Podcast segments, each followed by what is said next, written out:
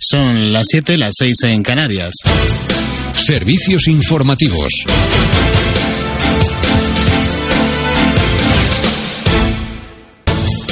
Muy buenas tardes. El riesgo por precipitaciones intensas mantiene en alerta a 12 provincias. El aviso afecta a Cádiz y Huelva, donde se pueden acumular hasta 25 litros por metro cuadrado en una hora. Sevilla, donde se esperan unos 15 litros por metro cuadrado en una hora. Y Toledo, Ávila, Salamanca y Cáceres, que podrían acumular hasta 40 litros en 12 horas. Por otro lado, el Sindicato de Auxiliares de Enfermería ha exigido al consejero de Sanidad de Madrid, Javier Rodríguez, que se retracte de sus palabras sobre la auxiliar de enfermería contagiada de ébola después de que éste haya dicho que podría haber mentido sobre la fiebre que tenía y que podría haber ocultado información. Lo escuchamos. El consejero insiste en afirmar que Teresa Romero negó a los profesionales del que la atendieron que había estado en contacto con Manuel García Viejo, lo que aún con lo que en ningún caso responde a la verdad, pues la compañera realizó las llamadas al servicio de prevención del Hospital Carlos III tal y como ella ha reconocido y tiene que quedar registrado, insistiendo en sus síntomas por lo que Sela fue, fue derivada a su médico de atención primaria. La seguridad falló desde el primer momento, pues ningún responsable encargado de la supervisión del estricto cumplimiento del protocolo tuvo constancia de la incidencia ni consta registro de la misma en ningún sitio. Por último, ya está en Río de Janeiro el primer paciente sospechoso de tener ébola en Brasil. Se trata de un guineano de 47 años que llegó el 19 de septiembre a la sureña ciudad de Cascabel, procedente de Guinea Conakry, uno de los países africanos afectados por la enfermedad. Por nuestra parte, esto es todo en 58 minutos de vuelta.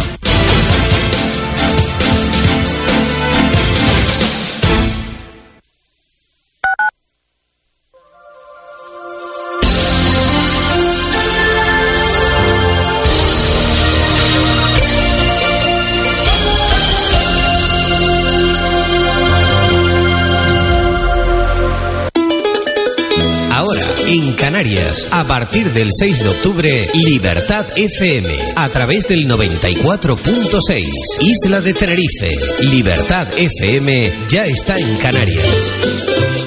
Rebobina tu vinilo, cambia de horario. Ahora nos levantamos con humor, diversión y mucha música cada mañana de fin de semana desde las 7. Entrevistas, repaso a nuestro top 10. Recuerda, rebobina tu vinilo ahora sábados y domingos desde las 7. Escúchanos en Libertad FM y en nuestra red de emisoras. Rebobina tu vinilo. Tony Díaz. Libertad FM, somos música.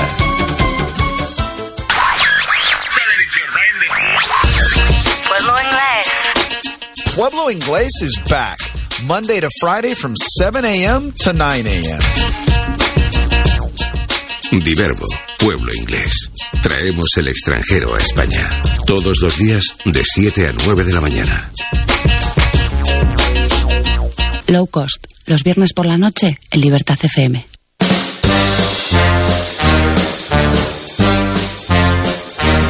In vitro en libertad. Todo lo que quieres saber sobre infertilidad y reproducción asistida. Todos los miércoles de 7 a 8 de la tarde. El punto de encuentro entre pacientes y profesionales se llama In vitro en libertad.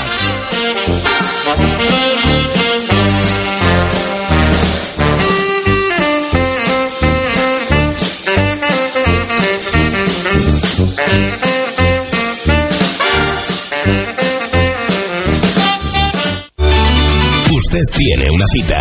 No es una cita cualquiera. Es una cita con José Luis Benham y relevantes personajes del ámbito de la música, el teatro, el cine, la comunicación, el deporte y también con la información cultural, social y política. Una cita para asistir a grandes estrenos y eventos, viajar a lugares fascinantes, cercanos y lejanos, descubrir mundo y distintas realidades. De lunes a viernes de 8 a 9 de la noche, una hora menos en Canarias. Usted tiene una cita en Libertad FM.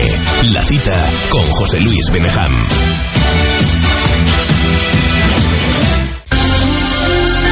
Sintoniza Libertad FM.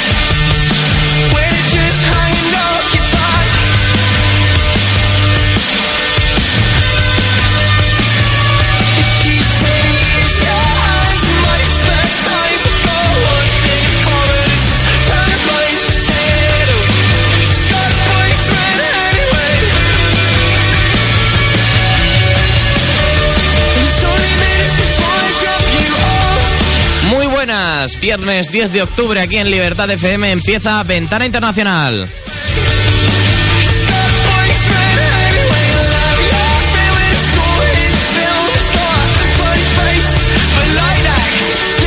Un programa muy especial en el día de hoy en el que hablaremos de selecciones de esta jornada que se avecina, de clasificación a la Eurocopa, también de clasificación a esa Copa de África de Naciones, de ese superclásico sudamericano que se disputa en eh, Pekín, en China, y además hablaremos también de ese fútbol asiático donde muchas cosas han cambiado en este tramo de final de competición mundialista y de arranque de clasificación de cara a esa Copa de Asia. Todo esto y mucho más aquí en Ventana Internacional desde ahora, desde las 7 y 6 de la tarde hasta las 8 para hablar sobre todo de fútbol internacional. Arrancamos.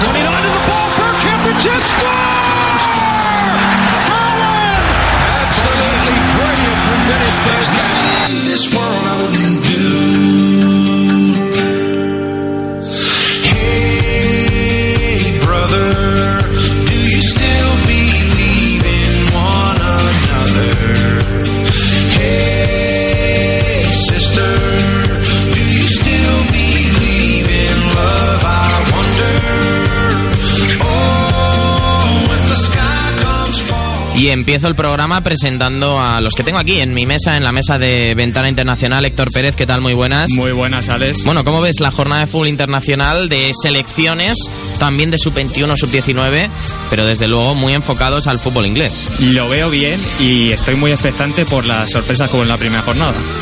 Bueno, las sorpresas que nos puede deparar esta primera jornada. Está aquí a mi derecha Adrián Blanco. Adrián, ¿qué tal? Muy buenas. Hola, muy buenas, Alex. Bueno, ¿cómo ves esta jornada, sobre todo marcada en Italia por el regreso de Pirlo? Sí, el regreso de Pirlo que no se le esperaba en un primer momento, sino que ha entrado, bueno, ya como Buenaventura no va a poder estar eh, por lesión, así que entra Andrea Pirlo que 120 días después a que dijese que dejaba la selección antes del Mundial, eh, bueno, pues vuelve de la mano de Antonio Conte a la selección italiana, así que vuelve el veteranísimo, vuelve el 21 de Italia. Vuelve el 21 de Italia. Está aquí también a mi izquierda Jaime Bonail. Jaime, ¿qué tal? Muy buenas. Muy buenas, Alex. Bueno, ¿cómo ves sobre todo en ese fútbol francés en el que Didier Deschamps, como siempre, tiene bastantes líos, pero desde luego que pinta bastante bien esta selección francesa? Sí, estas nuevas novedades con los jugadores del Marsella, Gignac y Payet, aparte también de, de Yalet, pues nos hace ver una nueva Francia que va a disputar mañana el encuentro contra Portugal y que va a decidir un poco ¿no? cuál va a ser el devenir de esta, de esta selección con estos nuevos cambios. Está jugando la sub-21 francesa, por el momento empata a cero frente a Suecia. Y quien pierde es Inglaterra, 0-1 frente a Croacia. Y la sub-21 que no ha perdido, sino que ha ganado o que va ganando por el momento es la alemana, María Candelario. ¿Qué tal? Muy buenas. Muy buenas, Alex. Bueno, de momento gana esa selección alemana sub-21 0-2, solventando su trámite frente a Ucrania. Sí, sí, una selección sub-21 alemana que pinta muy bien, se está rejuveneciendo con, con entradas de los chavalitos sub-19 que ganaron el europeo este verano. Ujú. Por tanto, hay, hay generación en Alemania. ¿Cómo ves el, lo que afronta esta jornada la actual campeona del mundo? Bueno, tenemos un partido contra Polonia que es muy interesante. Yo creo que ahí Alemania no lo va a tener muy fácil, por tanto es muy interesante de ver. Luego contra Irlanda, pues ya como supuestamente debe ser más fácil, ¿no? Pero yo creo que va a ser interesante el partido contra Polonia, contra Polonia sobre todo. Y veremos a ver qué plantea Joaquín Love. Veremos qué es lo que plantea Jackin Love. Nosotros ya presentada la mesa en el día de hoy para hablar sobre el eh, fútbol eh, internacional y esto es Ventana Internacional. Arrancamos. I need your love, I need your time. When everything's wrong, you make it right. I feel so high, I come alive. I need to be free with you tonight. I need your love.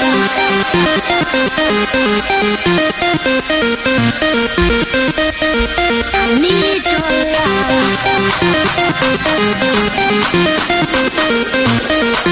your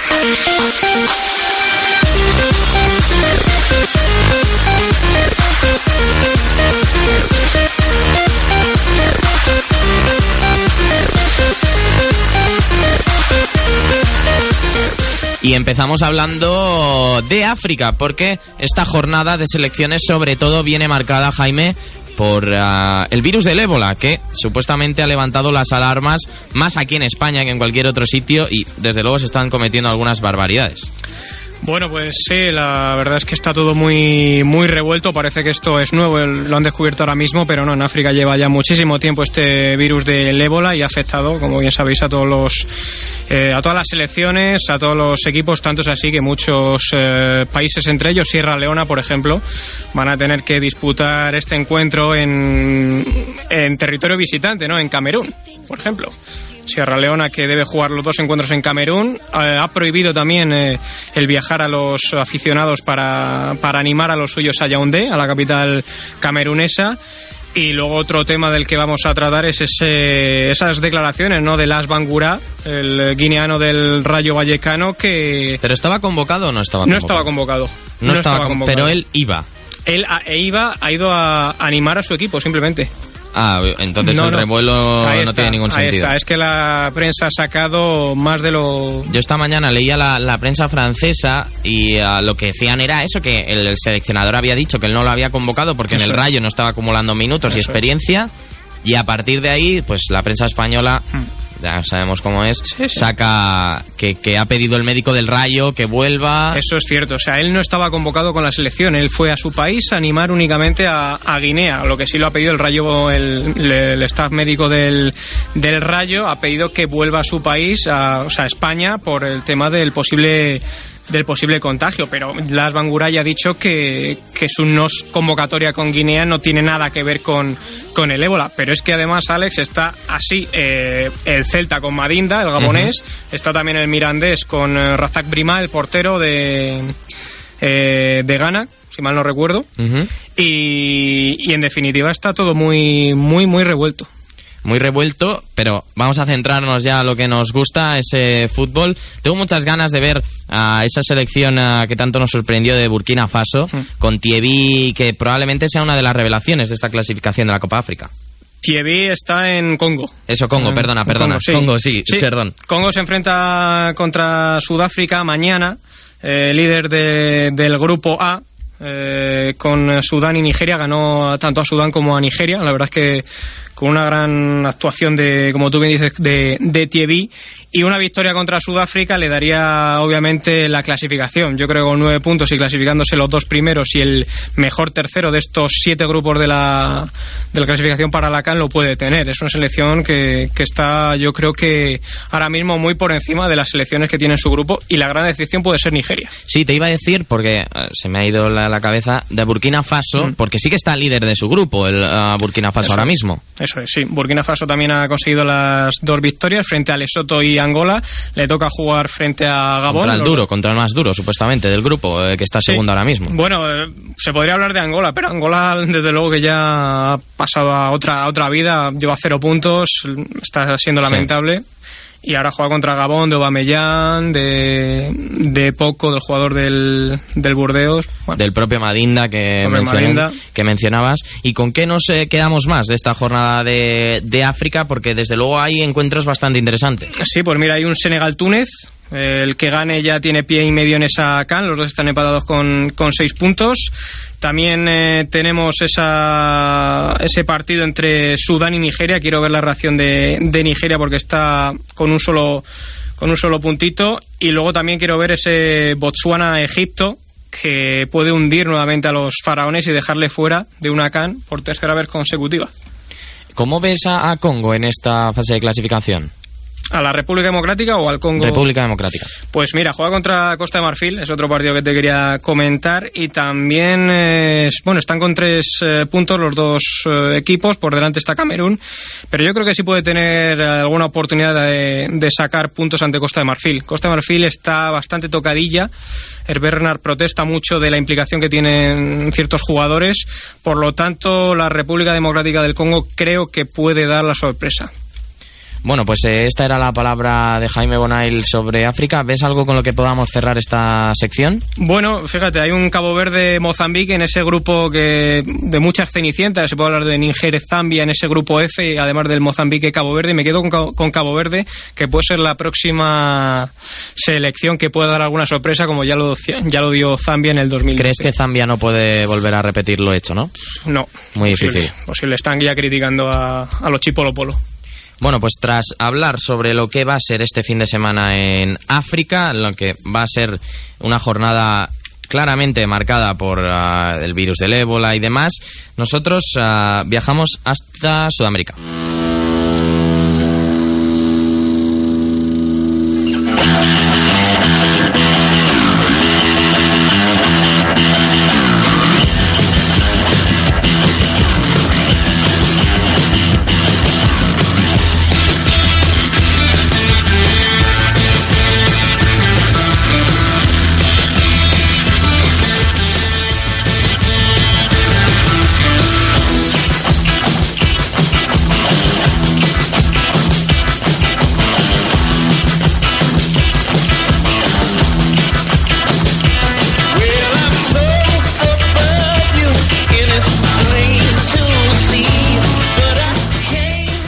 Vamos a hablar sobre ese sudamericano, sobre ese superclásico, en este caso de selecciones ah, sudamericanas.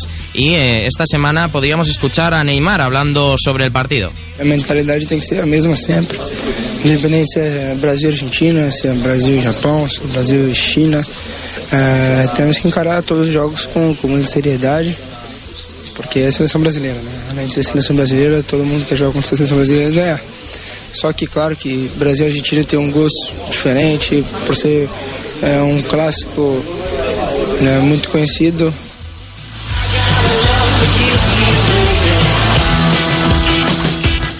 Hablaba también, eh, hablaban Gaitán y Vanega por parte de la selección argentina. Y es un clásico, ¿no? Tengo la, tuve la suerte de jugar Boca River, de jugar, bueno, ahora Benfica Sporting también en, Portugal. Pero Argentina-Brasil es un clásico de, países, ¿no? Creo que uno siempre soñó representar a la selección de chiquito y hoy poder estar en una Argentina-Brasil va a ser muy lindo. Sí, obviamente, es un partido, un clásico sudamericano donde el país que toque jugar se llena, entonces tiene ese ambiente que es lindo y más que es un clásico donde, donde es un partido, como decía, donde todos lo quieren jugar.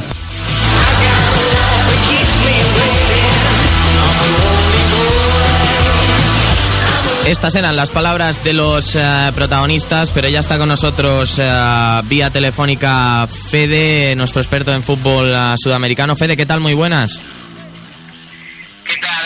Un saludo para ti y toda la audiencia. Bueno, ¿cómo ves ese clásico sudamericano pues, en- entre selecciones, ese superclásico de las Américas en, que se juega en China?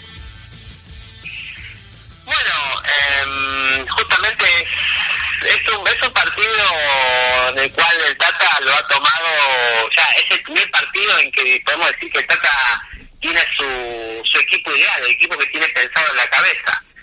Eh, por ejemplo, la entrada de Pastores, la entrada del Comet, también eh, un nuevo sistema, ¿no? En el cual el Cuni y Leo van a estar arriba. eh, bueno, va a ser va a ser un partido así como de preparación que el, el- de cara al gran objetivo del año que viene, que es la Copa América que se va a jugar en Chile, en un estadio en el cual trae muy buenos recuerdos a la selección argentina, ya que en ese estadio, en el Río de Pájaro de la ciudad de Beijing, fue donde la Argentina defendió con éxito eh, la medalla de oro olímpica que había conseguido en Atenas y bueno, eh, volvió a subirse a lo más alto del podio justamente en ese mismo estadio, en ese, en ese mismo escenario donde se va a jugar mañana. Así que mañana va a ser muy tempranito acá en Argentina, donde se va a ver el partido, se va a televisar el partido. y bueno, eh, veremos qué tal será el, el nuevo planteo de Martino, con un planteo más yendo por abajo, como se vio en el news del Tata, así que veremos, veremos qué, qué, qué- qué se espera desde este, de este gran acontecimiento. Se quejaba hoy Dunga sobre las condiciones del terreno de juego. ¿Crees que va a ser eh, decisivo en el partido entre los dos equipos? Los reportes decían que el estado de- del campo de juego se lo veía bien, pero vamos a ver también, uno puede verlo bien desde afuera y distinto puede ser pisarlo y ver que no que no favorezca mucho el juego por abajo.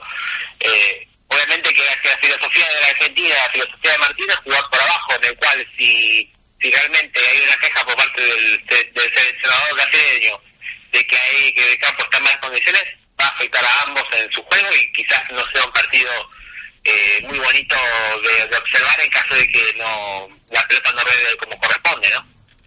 ¿Cuáles son las expectativas de que se tiene desde Argentina con el Tata Martino? ¿Crees que puede repetir o puede hacer algo mejor que como lo hizo Sabela? Sabela dejó la selección subcampeona del mundo, eh, cambiando varias cosas durante el mundial, porque se hablaba de un equipo ultra ofensivo que con una gran potencia ofensiva a pasar a un equipo más compacto, más eh, más eh, combativo, en el cual Mascherano se erigió como figura y como referente de esta selección más de la capitanía de Lionel Messi. Eh, las expectativas con respecto al Tata son siempre buenas. Eh, recordemos que el Tata fue elegido por eh, Julio Rondona antes de su muerte y eso quedó como legado y, y que los dirigentes lo han lo han elegido a él como, como, como director técnico. Las expectativas dentro de todo son buenas, dentro de todo pienso que, que puede, que la selección puede tener el sello de, Martino, tiene material con qué y bueno, eh, habrá que ver ahora cómo se van dando los distintos partidos de aquí en más. Bueno, pues eh, este es el partido que van a jugar Argentina y Brasil en eh, China, ese partido amistoso. Eh, Fede, por último, mencionar el partido de ayer que jugaron River y Rosario. Un partido que no pasará a la historia por ser de los mejores de la historia del fútbol, pero que al muñeco Gallardo se le atragantó Rosario y finalmente en los penales a, a- Abreu no falla. em, bueno, después de todo lo que se habló después del superclásico, que, con lluvia River juega mejor, que eh, la expulsión de, Gago en el último partido, que dicho que de paso va a estar también en, el, plantel de la selección argentina, eh, Gallardo ha puesto una, un mix de, titulares con suplentes, muchos suplentes, muchos pibes, en el cual respetó la filosofía de River de, ir tocando, de, de, de ir al frente, de buscar el partido. Faltó ese último toque, hubo varias pelotas en, lo- en los palos, en los travesaños. De Gio, sobre todo, estuvo muy bien. Claro, pues, totalmente. De hecho, el, el, el, el Cholo Simeone, el técnico del Atleti, fue, fue especialmente a- aprovechando este parón de selecciones, fue a, ver- a ver a su hijo. Pero bueno, eh, a River no se le dieron las cosas, como no, se, no se le están dando las cosas en, en los últimos partidos, no está metiendo goles, que es lo que le está faltando un poco a este equipo. Y bueno, ahora se tiene un poquito de duda acerca de, cómo va a seguir a Gallardo, ¿no? Porque ahora, ahora tiene un partido durísimo en, en Rosario contra Newell, que creo que hace varios, muchos partidos que no gana en, en, el, en el coloso Marcelo Bielsa. Así que bueno, ahora Rosario Central sigue con su chance de Copa Argentina y ahora va a visitar la bombonera el domingo contra Boca, nada más y nada menos. Nada más y nada menos. Vaya semanita para Rosario Central. Fede, muchas gracias. Un abrazo. Y tras hablar, ah, tras eh, este superclásico eh, sudamericano, nosotros nos vamos a ir a hablar ah, de la selección alemana.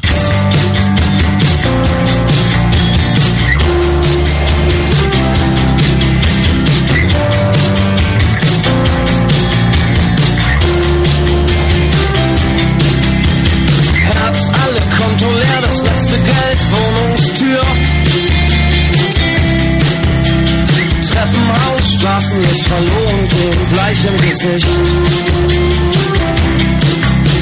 Ein letzter Gruß von der Theke an das Leben, das du kanntest. Was jetzt fehlt, ist ein Weiser für den Weg, für die nächsten.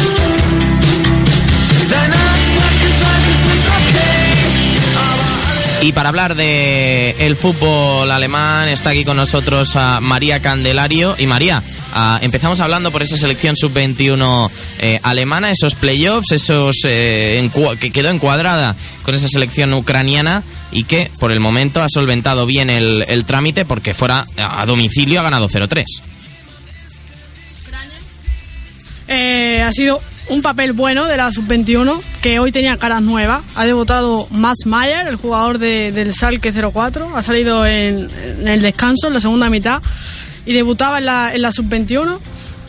Y bueno, me decías tú, si, sin estar en directo, que habían marcado. Entre bambalinas. Sí, que habían, que habían marcado dos Hotman, Jonathan Hotman y Philip Hotman. El primero, jugador del Borussia Dortmund, cedido actualmente en el Mainz. Y el segundo, jugador de- del Kaiserslautern, fichado este verano. Anteriormente pertenecía al Salke 04, que estuvo cedido eh, en el Ingolstadt, también en segunda división. Y nada, son los Hotman que hay en la sub-21 eh, en esta convocatoria. Hay otro Hotman del Hannover, pero que en esta, esta vez no fue convocado. No fue convocado en este caso y pasamos a hablar ya de la actual campeona del mundo, de esa selección absoluta alemana que desde luego ah, eh, podríamos decir, he escuchado unas declaraciones de Jacqueline Löw que decía que ahora Kroos era el líder de su equipo y que ah, ha sufrido una metamorfosis, ¿no? Desde que estuviera en el Bayern de Múnich, ahora en el Real Madrid, que lo definía él como que ha vuelto más hombre, por así decirlo. Sí, sí, eso, eso dice el bueno de Jockey, que, que Cross ha vuelto más hombre. Realmente, con la baja de, de Bastian en la selección, también con la baja de, de Kedira, pues tiene que asumir él un rol mucho más importante ¿no? en el centro del campo. Y para eso tendrá a, a Christopher Kramer como acompañante. Supongo que será el medio habitual que, que utilizará Joachim Love en, en en los dos encuentros que tiene ahora, Polonia e Irlanda. ¿Cómo ves ese mm, enfrentamiento entre Alemania y Polonia? Ya sabemos todos los eh, el pasado histórico entre ambos. Eh, siempre es un partido eh, bastante marcado por, por esto, sobre todo fuera de, las fronteras alemanas y polacas. Pero ¿cómo ves ese partido entre las dos líderes de este grupo de la selección eh, Alemania y polaca, este grupo D? Bueno, yo veo que va a ser un, pa- un partido muy bonito, ¿no? Ahí veremos a, a Lewandowski. Yo creo que Polonia tiene buena selección, aunque tiene lesionado a, a Blasikowski, que también que es jugador del Borussia Dortmund. Pero aún así, Polonia siempre afronta los partidos jugando jugando muy alegre, ¿no? Así a- al contraataque y creo que que puede plantarle cara a Alemania, sobre todo si Alemania no está concentrada en defensa como, como ha mostrado en, en algunos encuentros anteriores. Contra Argentina, por ejemplo. Ef- efectivamente, eso te iba a decir, como mostró contra Argentina, no estar muy concentrado defensivamente, que es lo que le falla más Alemania. Aunque yo creo que mañana Joachim Löw apostará por la pareja de centrales Boate-Hummels. Ujú. Sí, es cierto que en los laterales sigue estando muy flojo. No sé. Probablemente sea el más flojo de la selección alemana. Sí, sí, probablemente es algo más flojo porque desde que Smelser no, no va a la convocatoria de la selección por, por todas las lesiones que ha tenido y tal. Durm, que, que lo está supliendo ahora, lo veo demasiado tierno, ¿no? Demasiado joven, Sí. muy tierno. Y luego, Es que hace dos años estaba en tercera, ¿no? División del sí, fútbol alemán. Sí, sí, lo de Durm ha sido un ascenso A ganar el mundial. Sí, sí. Es increíble. Y por el lateral derecho, pues desde que se ha ido Philip Lam, ahora está buscando sustituto, ¿no? A mí mm, tengo muchísimas dudas de quién va a jugar mañana en esa posición. Puede ser Rudiger, el jugador de del Stuttgart. Puede ser Rudi, jugador del Hoffenheim. O puede ser Mustafi, el del Valencia, que ha fichado el Valencia ahora, campeón del mundo, que ya lo vimos en esa posición en el Campeonato del Mundo pero que no convenció mucho, ¿no? Yo apuesto porque quizás sea Rudiger el que, el que ocupe esa posición de, de lateral derecho mañana ante Polonia. Pero sin duda son las posiciones más flojas de, que tiene esta selección, porque luego ofensivamente pues tienes a Podolski, tienes a Schürrle, tienes a Müller, Götze, eh, Draslar, y Bel- Belarabi, que, va- Belarabi, que, es, va a eh, es un caso Munir, totalmente, ¿no? Totalmente, va a debutar, ha sido internacional sub-21, sub-20 y tiene nacionalidad marroquí. Eso a Alemania le ha salido mal con Selalem, que a priori él quiere jugar con Estados Unidos. Sí, efectivamente. Él, la nacionalidad, ah, él tiene la doble nacionalidad, era internacional, eh, creo que llegó hasta los sub-18 alemana y ahora ha pedido jugar con, ah, con esa eh, selección estadounidense y os enfrentáis con una Polonia en la que Lewandowski está en un estado de forma espectacular, Espectacular. Ah, que podemos decir que Milic, eh, también delantero de la selección polaca, está muy bien, que tenemos a Krichowa, el futbolista del Sevilla en ese centro del campo, que hay que tener mucho cuidado con Sobota por la banda derecha, pero ah, sobre todo un hombre que, bueno, a ti igual por rivalidad no te gusta mucho, es Lucas Piche, que nos alegramos mucho de que siga teniendo Sí, sí, sí. cierta regularidad en el terreno de juego. Sí, sí, la verdad que Lucas es muy bueno, tiene muchísimo recorrido por esa banda derecha y luego poniendo centros, pues no es un Dani Alves, ¿no? Es un, un Lucas Pitzer que, suele, suele poner bien los centros. Oye, hab- hablamos un poco de segunda división alemana, si te parece, porque eh, desde luego está creciendo mucho el Red Bull Leipzig como, como proyecto. Ahora mismo está cuarto, si no me equivoco, en la, en la clasificación. También está creciendo mucho el Ingolstadt. Y desde luego que son equipos que poco a poco se van consolidando en esa segunda división alemana. Y quién sabe si verlos en Bundesliga el año que viene. Sí, sí, sin duda, la segunda alemana eh, esta temporada está siendo muy competida. Hay equipos, como bien has dicho tú, que están ahí luchando por estar eh, en los puestos de ascenso, pero como siempre, la temporada es muy larga. Son muchos partidos y luego acaba pasando factura, pero lo de lo del Red Bull Leipzig es impresionante, vamos, impresionante lo, lo que está consiguiendo este equipo, a lo que está aspirando y además internamente todas las cosas que está haciendo. Hoy se ha aprobado, bueno, no sé si hoy o ayer, se aprobó ya que tienen en el parón invernal contratado para irse a Qatar. A Doha, sí. Doha, sí. en las instalaciones de Academia Spire, si no me equivoco. sí. Ahí en esa academia eh, hacen el parón invernal tanto el Bayern Múnich como el Salke 04, Ujú. llevan haciéndolo estos últimos años.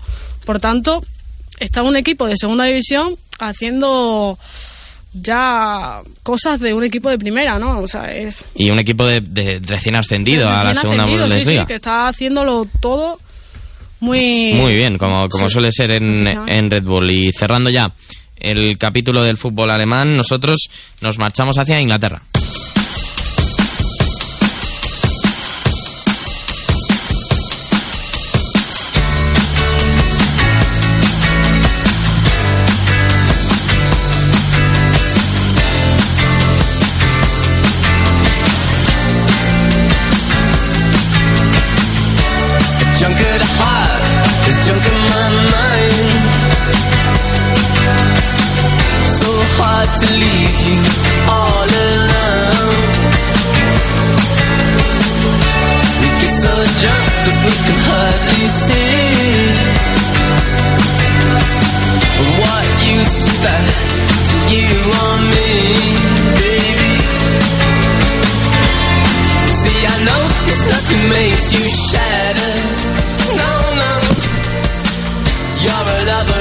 Y vamos a hablar sobre la selección inglesa, sobre la selección ah, que jugaba ayer a su partido frente a San Marino y que solventaba fácil con un ah, 5-0 a Héctor Pérez. desde luego, la selección inglesa, frente a una selección que no le puso en demasiados aprietos, supo responder.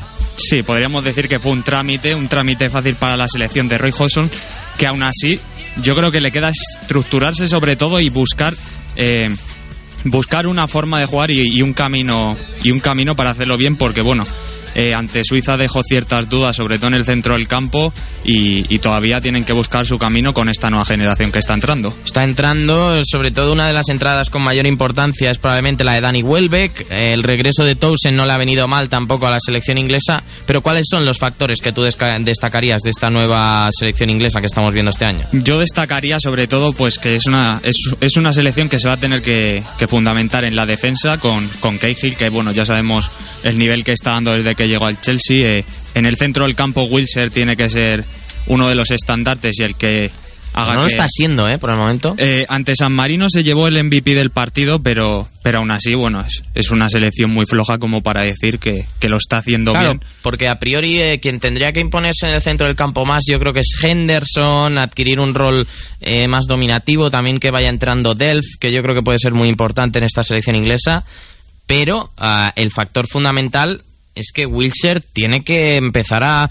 primero determinar cuál es su posición, porque creo que ni en el Arsenal ni en Inglaterra la tiene clara. Porque eh, el año pasado le veíamos por la banda derecha con el Arsenal, en Inglaterra jugando de interior, incluso a veces de media punta. No, no queda bastante claro esto. Sí, hemos visto bueno que en el Arsenal desde que tuvo las lesiones pues no se ha dado muy bien la posición en la que está jugando, ha jugado de media punta, como bien dices tú, ha jugado por la banda también. eh, y en el centro del campo, que yo diría que es su mejor posición, pero desde luego creo que si Inglaterra pretende, bueno, si Roy Hodgson pretende que sea su medio centro Wilson, tienen que encontrar pues un equilibrio con dos jugadores que le respalden porque, porque es un jugador ofensivo sobre todo. Es un jugador muy ofensivo, pero bueno, hablando un poco del partido en el día de ayer, creo que también eh, está sabiendo ahí Hodgson darle un papel clave a Wayne Rooney. Sí, bueno, es el nuevo capitán, es, es el jugador que yo creo que tiene que representar en mayor medida a esta, sele- a esta nueva selección inglesa y, y yo creo que sobre todo es, es el jugador eh, sobre el que va a depender Inglaterra en los grandes partidos porque es el que puede hacer, puede marcar la diferencia y, y sobre todo, pues bueno, ya vimos en el Mundial que en muchos momentos echó al equipo a las espaldas y yo creo que, que sobre él va, va a depender mucho el futuro de Inglaterra. Dependerá el futuro de Inglaterra eh, de él también. ¿Y cómo ves ese grupo? Porque está eh, Lituania muy bien desde atrás, llegando a, a esas posiciones de, de adelante en ese grupo. ¿Cómo, ves ese grupo para Inglaterra que a priori no tiene que ser muy complicado? No tiene pinta de ser complicado, pero yo creo que con el nuevo formato las, las más débiles, a priori, o entre comillas, podríamos decir que yo creo que se van a crecer ante las grandes selecciones porque, claro, al haber plazas que puedan ser más fáciles para, para ellas, pues yo creo que van a exigir mucho más y bueno, el primer partido ante Suiza lo solventó bien el equipo. El problema es este. ¿Qué pasa con Suiza? Esta última, cero puntos. Sí. Ayer perdió frente a Eslovenia, si no me equivoco, sí, Sí, frente a. Eslovenia. Yo creo que uno, uno de los problemas de Suiza es que, bueno, mantienen una pareja de centrales que es Senderos Yuru. Es- ese ya es el que-. Que, to- todos les conocemos bien, sobre todo a Yuru, que, que bueno, uno le ve y se tira los pelos pensando que como es internacional. Como- es profesional. Como es profesional y uno está ahí en su casa haciendo nada. Probablemente podría ser internacional con San Marino, ¿no? Sí. Eh, bueno, yo no sé, no sé si soy el único que ha pensado, "Bueno, es que yo juego bien al fútbol, yo puedo irme a Ciudad del Vaticano y ser internacional. Hombre, estaría bien, ¿eh? O a Madagascar. Estaría bien. Y además ir a, a Wembley a algún buen estadio es un premio. Es un premio, sí, sí. Veremos, esperemos que ocurra pronto también con eh, esos internacionales de, de Gibraltar. Pero bueno, nosotros cerramos aquí el capítulo ah, sobre Inglaterra y nos vamos a hablar sobre la selección italiana.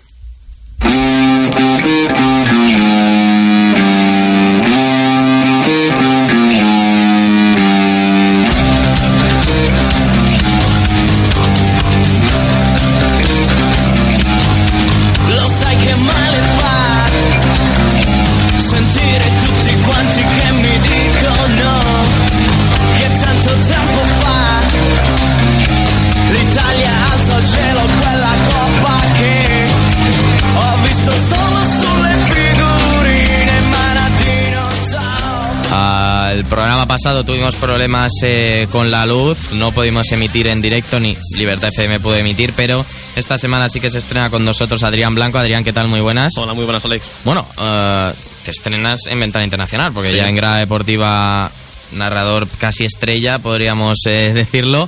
Pero ah, sobre todo nos ciñe la actualidad de este fútbol italiano y lo decíamos en la entrada, la- en, en la presentación. Esa llegada de, de Pirlo de nuevo al, al sistema de Conte. Sí, esa llegada de Pirlo al sistema ese 3-5-2, que yo creo que nadie va a mover en Conte, que poco a poco se va instaurando en Italia. Lo empezó Mazzarri con su Nápoles, ahora también en el Inter. Bueno, pues poco a poco ese 3-5-2 que tanto está caracterizando a Italia, en el que Pirlo tendrá que ser seguramente la manija en el partido frente a Azerbaiyán, también solamente frente a Malta, porque no estaba en un primer momento en la lista eh, del bueno de Andrea Pirlo, pero la lesión de Giacomo Buenaventura, el futbolista del Milán, le ha abierto las puertas de nuevo a la selección. Él dijo que no iba a volver, que bueno, que si le necesitaban, por supuesto iba a estar ahí. Pero eh, bueno, pues se le necesita, vuelve a estar Andrea Pirlo, así que volvemos a tener el 21 de Italia. No estará en esta lista, recordemos, por lesión, tanto Thiago Mota, tampoco estará Pablo Daniel Osvaldo, así que el delantero del Inter, sobre todo, va a estar un mes de baja. Y una lista en la que tampoco encontramos a un habitual un veterano en Italia como es De Rossi, que viene de una lesión y que Antonio Conte ha decidido darle bueno pues unos plazos para que se siga recuperando y para que el futbolista de la Roma vuelva al equipo de Rudy García en 100%. En una horita arrancan esos partidos de ese grupo eh, H, el grupo de Italia. Italia-Azerbaiyán es el principal partido. Tenemos también ese Malta-Noruega y el Bulgaria-Croacia. ¿Cómo ves a esta selección italiana que eh, a mí me sorprende porque Immobile y Sasa rinden muy bien juntos en la Nacional, pero Sasa en el Sassuolo, bueno, Sí. Dejémoslo con puntos suspensivos, ¿no? Porque da bastante... eh, no, no, no es el mismo rendimiento que le vemos en la selección italiana. No, se puede esperar un poquito más, sí, del bueno de Sasa, pero bueno, eh, veremos cómo se desenvuelven en la selección italiana, que como bien dices, parece que cojan bastante bien. Eh, Immobile empezó con algo de dudas quizás en el Dortmund, el año pasado fue el máximo goleador en Italia, se hizo un temporadón acompañado de Cherchi en el Torino, y parece que los dos eh, en esta selección italiana, en la que recordemos tampoco está ya Mario Balotelli, eh, bueno, pues parece que Immobile está llamado a ser el delantero de la selección, el delantero de Italia y el delantero del futuro. Quizás tenemos aquí delante a un Di Natale o algo parecido. Probablemente, porque también Balo- Balotelli, como decías, no, no está rindiendo bien en el Liverpool. No. Su, su rendimiento no está siendo bueno, pero Immobile, eh, Immobile. María Immobile sí que está rindiendo bien en el Dortmund, a priori. Sí, a priori sí. Lo que pasa es que todavía no está siendo regular, ¿no? Como quizás se le esperaba. Está siendo un poquito irregular.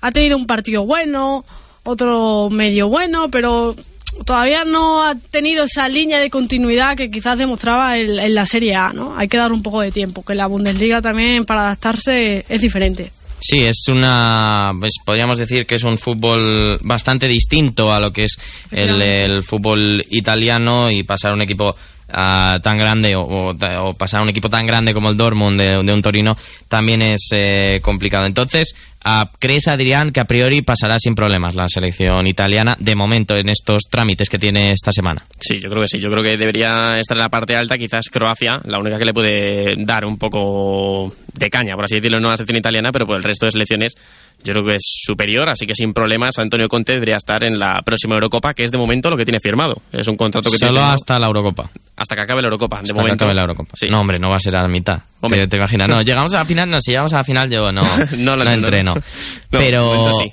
Ah, tenemos ese Italia-Croacia el 16 de noviembre que probablemente sea quien decida o quien dictamine un poco quién será el primero y el segundo del grupo. Sí, debería serlo. No deberían tener ninguna de las dos mayores problemas para ser primera y segunda y en esa jornada solamente se vaya a decidir el todo por el todo. Veremos entonces quién compone la lista, pero yo me atrevería a decir que para ese partido también van a ser eh, Zaza y Móvil los delanteros de la selección italiana porque me parece que mucho va a tener que mejorar Balotelli para volver a la confianza ¿Y de Conte.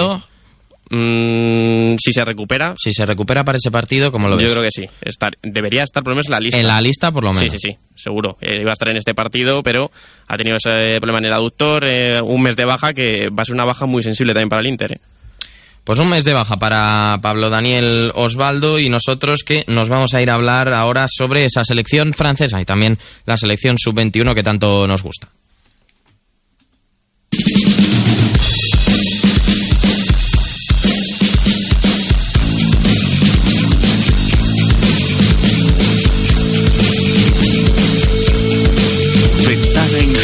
Internacional con Alex Pellano.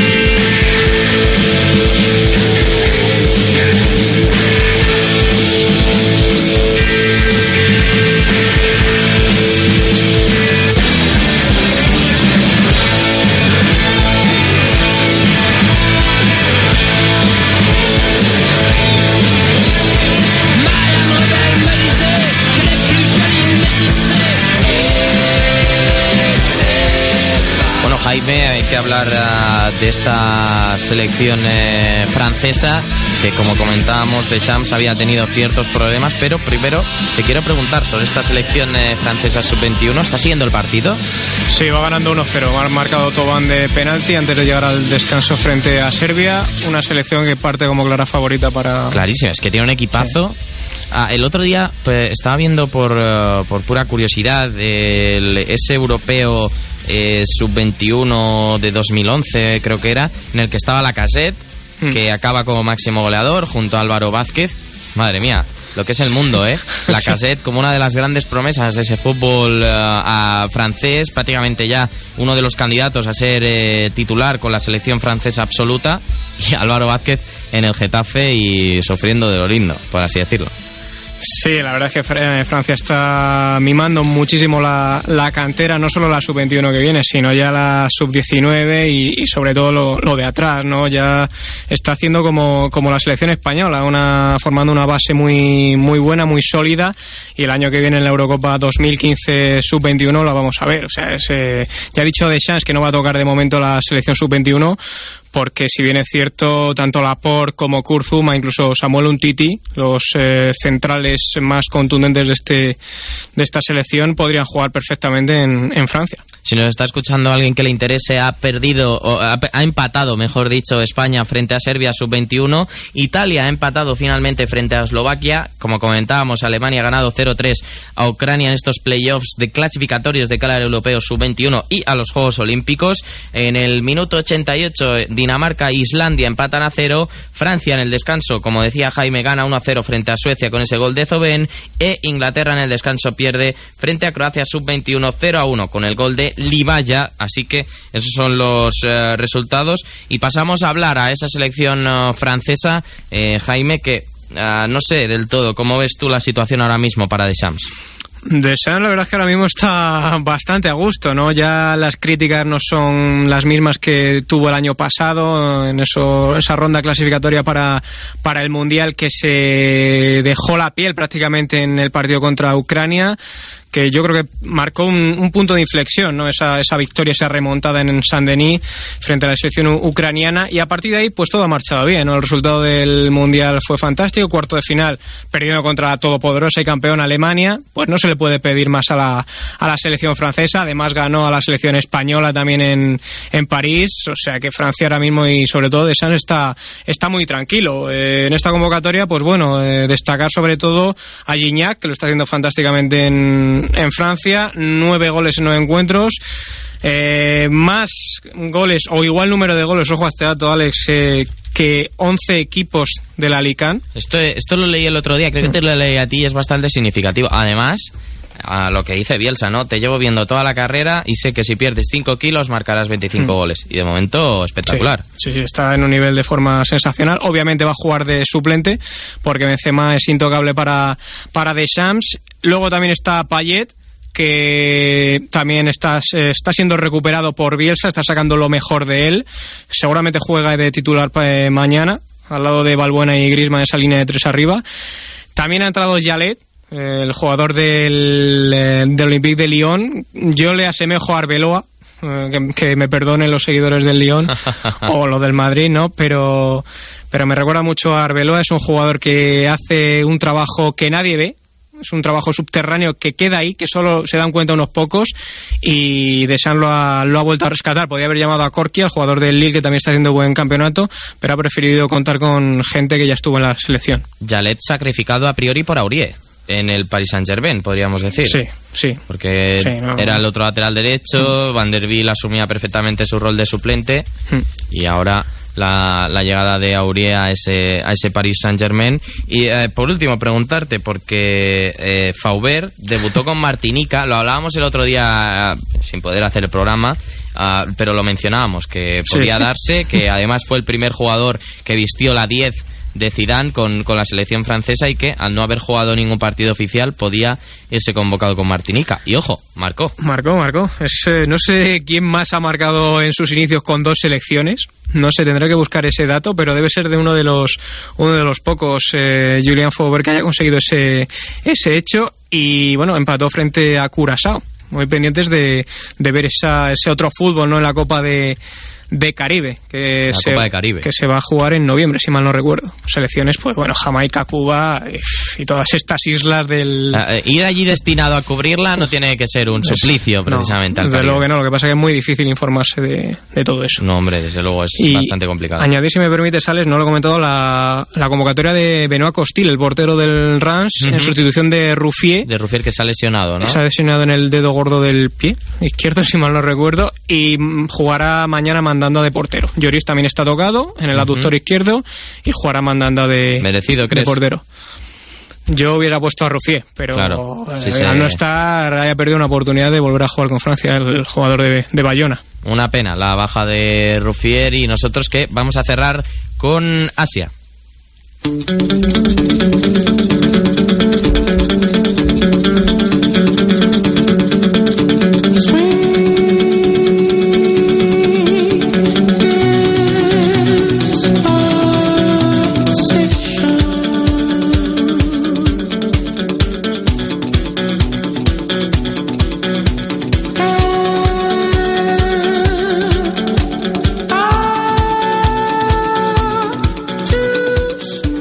Para hablar eh, de ese fútbol asiático está con nosotros David Fer. David, ¿qué tal? Muy buenas. parón de selecciones de esta fecha FIFA en Asia es bastante interesante, ya no solo por el nivel de algunos de los encuentros, que también, sino porque nos va a permitir eh, evaluar el proceso de cambio de bastantes selecciones. Muchas de las selecciones asiáticas de alto nivel Ujú. han cambiado de seleccionador, de método de trabajo, están intentando cambiar de estilo, o sea que es bastante interesante estos partidos para ver en qué punto se encuentran en su transformación. Por pura actualidad nos tenemos que fijar en el encuentro que ha disputado la República de Corea esta mañana en casa, un amistoso ante Paraguay que era el debut como seleccionador de Uli Stick, el alemán, el exjugador del Real Madrid entre otros. Ha sido ante Paraguay, insisto, 2 a 0, una victoria cómoda con goles en el primer tiempo del buen extremo de Sagantosu Kim Min-bu y también de uno de los indiscutibles de Laudrup en el Lejuya Qatarí como Nam Taeje y ha sido un encuentro en el que ya se han visto ciertas eh, mejoras a pesar de que es pronto para evaluar desde el punto de vista estilístico sí que se ve al equipo con menor presión, más coordinado, más eh, tranquilo a la hora de, de hacer las cosas y también se han visto alineaciones y convocatorias algo más lógicas que los de la etapa anterior con Hong Myung-bo, una de las cosas que más se criticó durante el Mundial. Ujú. La República de Corea va a tener que enfrentarse el martes a una de las selecciones sensación de la pasada Copa del Mundo, como es la selección de Costa Rica. Otra de las eh, grandes selecciones de Asia Oriental, en este caso es Japón, que ha conseguido esta mañana su primera victoria de la era Aguirre, 1-0, un amistoso ante Jamaica, sin dar buenas sensaciones. Sigue mostrándose el equipo atascado, con poca imaginación en tres cuartos y con mucha dificultad para tener ocasiones claras de gol. De hecho, recordemos que Aguirre empezó su etapa como seleccionador nipón perdiendo claramente ante Uruguay 0-2 y solo empatando 2-2 ante Venezuela. Se dice en el país del sol naciente que el duelo amistoso del martes ante Brasil, que va a ser también eh, en tierras japonesas, va a servir para tener un poco una idea de realmente si van a poder competir o no por la Copa de Asia del próximo mes de enero. Dos selecciones que no cambian y que son de las más atractivas del continente ahora mismo.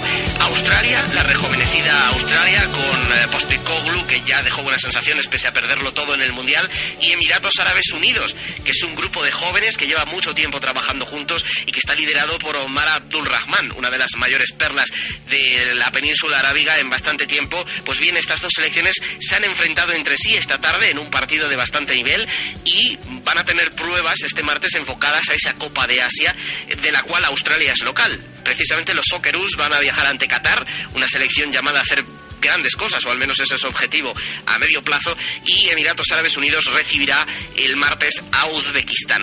Algunas selecciones pequeñas que también han cambiado de seleccionador y que merecen mención, Jordania, que se quedó cerquita del Mundial, recordemos ese, ese playoff intercontinental ante Uruguay, pues bien, debutaba Ray Wilkins, el inglés, que seguramente lo reconozcan eh, los oyentes por ser uno de los eh, asistentes del Chelsea durante los últimos años, por ejemplo, en Sí. la etapa Ancelotti, y el actual entrenador del Real Madrid tiene muy buenas palabras para él en su autobiografía. Dice que él en el Chelsea no hubiese sido nada sin la presencia de Ray. Wilkins. Pues bien, ha debutado esta tarde ante Kuwait y tiene por delante un desafío de mejorar los éxitos ya alcanzados por Jordania y quién sabe si intentar meterse en la Copa del Mundo. Por lo pronto tiene que ir paso a paso y empezar por la Copa de Asia 2015. Otra selección pequeña que tenía seleccionador que debuta, Bahrein, el iraquí Adnan Hamad, que quizá dicho así su nombre no se ha recordado, pero es precisamente uno de los culpables de que Jordania llegase tan lejos en la clasificación para la Copa del Mundo. Han debutado esta tarde también, ha sido ante Uzbekistán y el martes tendrán un encuentro ante Irak. Para acabar, déjame que te mencione que Arabia Saudí, que tiene bastante crítica encima, es un equipo con buenos jugadores, pero que colectivamente no funciona. López Caro está muy, muy discutido. Tiene pruebas de cierto nivel. Está jugando ahora mismo, va a acabar su partido dentro de unos minutos ante Uruguay y el martes tiene que enfrentarse al Líbano. Si estas dos pruebas no salieran bien, podríamos ver quizá un cambio de técnico en el banquillo saudí previo a la Copa de Asia 2015. Veremos qué sucede con ellos. Esto yo creo que es un poco a grandes rasgos el principal contenido de la fecha FIFA en Asia. O sea que bastantes buenos partidos. Desde luego. Interesante ver en qué punto se encuentran selecciones que están haciendo cambios. David Fer, muchas gracias por todo. Un abrazo.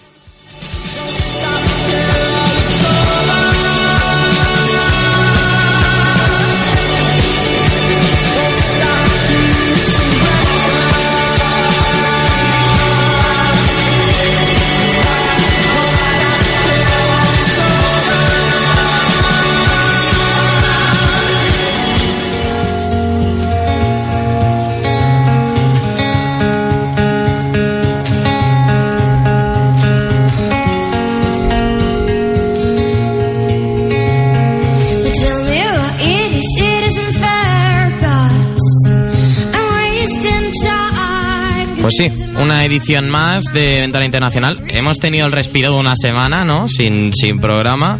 Respiro suplicio, por donde lo, lo veáis. Pero, ah, bueno, esta semana de selecciones. Y bueno, chicos, eh, Adrián, nos vemos el viernes que viene. Un abrazo. Hasta el viernes que viene, un abrazo, Alex. Héctor, te veo el viernes eh, que viene, porque hay que recordar que esta semana no hay grada deportiva, así que analizaremos todo lo que ocurra o lo que vaya a ocurrir en la Premier League ese fin de semana, la semana que viene. Un abrazo, Héctor. Un abrazo, Alex. Jaime, un placer tenerte aquí con nosotros para hablar de fútbol francés, fútbol africano ah, también. Ah, ¿Cómo se llama tu programa? Mi web. El, el, pro- el programa del fútbol africano. el- Ah, Road to Can. Road to Can, Road to 2015. Can, Road to Can 2015, director eh, Jaime Bonail. Recomiendo que lo escuchéis porque es muy didáctico para aprender ah, sobre fútbol africano. Y María Candelario, ¿qué tal? Muy buenas y... ¿Qué tal? Muy buenas. No, hombre, estoy mal de la cabeza, lo siento, ¿eh? Nos eh, vemos el viernes, el viernes que viene. Sí, sí, aquí estaremos otra vez. Por cierto, un apunte. A ver. decir, en la sub-21 alemana que ha jugado Ter Stegen de, de titular. Sí, bueno, pero por lo menos no ha recibido ningún gol. Efectivamente, que como le están dando tantos palos. Le están por- dando muchos palos, pero bueno, esto ha sido todo. Les ha hablado Alex de Llano, en el control técnico he estado yo también, Alex de Llano, así que esto es todo. Nos vemos la semana que viene con más fútbol internacional. Adiós.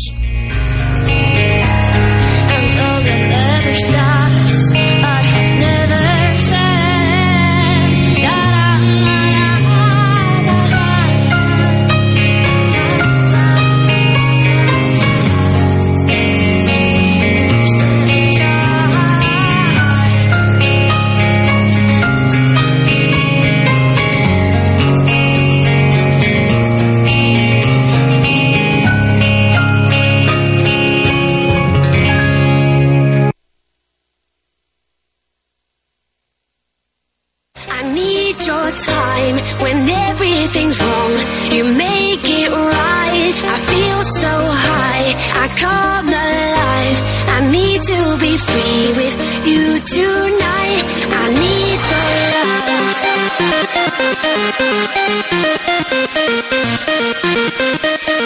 I need your love.